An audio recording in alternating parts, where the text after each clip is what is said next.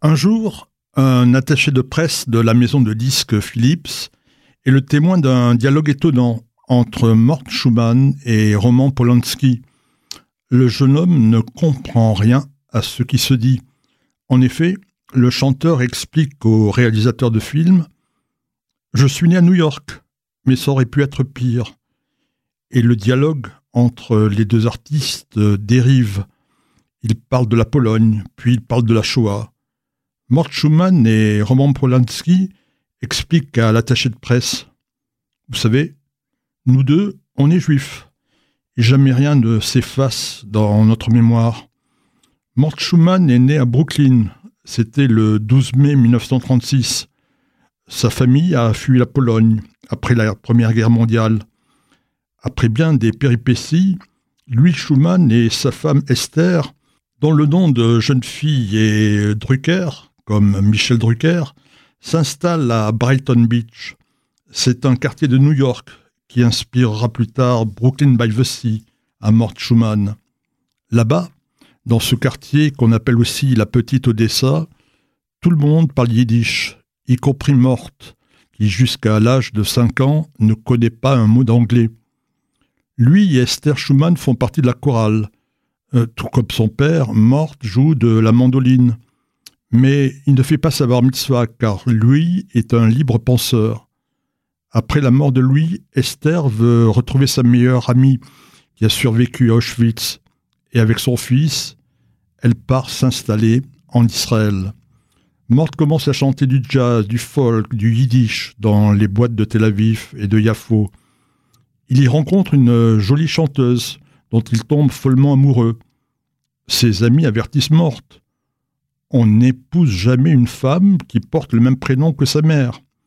Mais Morte se marie avec son Esther à Jérusalem. Mais le couple ne tient pas, et Morte retourne à New York. Mort Schumann commence à composer des chansons pour Elvis Presley, mais il ne va jamais le rencontrer. Il envoie en effet ses chansons à l'aveuglette à Memphis, où les agents artistiques du King décident ou pas de retenir ses maquettes. Elvis Presley aime ses chansons. Il reprend 24 d'entre elles qui deviennent de grands succès. Mais Mort Schumann a envie de bouger. Il s'installe à Londres, où il écrit des chansons pour euh, Janis Joplin. Puis Mort Schumann fait la connaissance de Jacques Brel.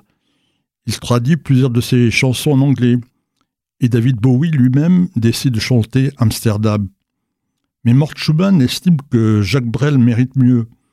En 1968, il monte un spectacle entier, tout en anglais. Il va tenir l'affiche pendant sept ans à Broadway.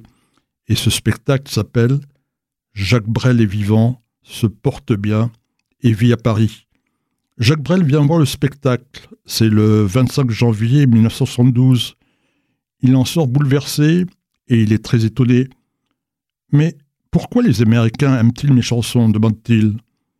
Mort est attiré par la France.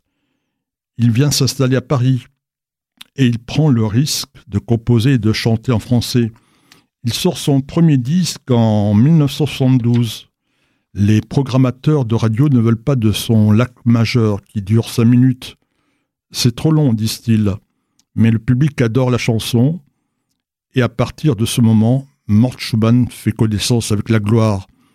Il se lance aussi dans la musique de films comme euh, À nous les petites anglaises ou Hôtel de la plage.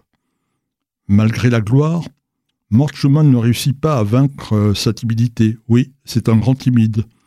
Il décide d'arrêter le tour de chant et il préfère composer pour Michel Sardou, pour Johnny Hallyday, pour Eddie Mitchell. Mort Schumann repart à Londres. Il ne va plus en bouger. Il meurt d'un cancer le 2 novembre 1991. Eddie Mitchell et Philippe Laville sont présents au cimetière juif de Londres. Les hommages lui sont rendus en anglais et en yiddish. Et il y a aussi Johnny Hallyday. Johnny dépose sur la tombe de Mort Schumann une cassette avec l'enregistrement de sa dernière composition. Il n'a pas pu écouter à cause de sa maladie. Peut-être qu'avant de mourir, Mort Schumann a pensé une dernière fois à Brighton Beach, la plage où il allait si souvent avec ses parents et toute sa famille.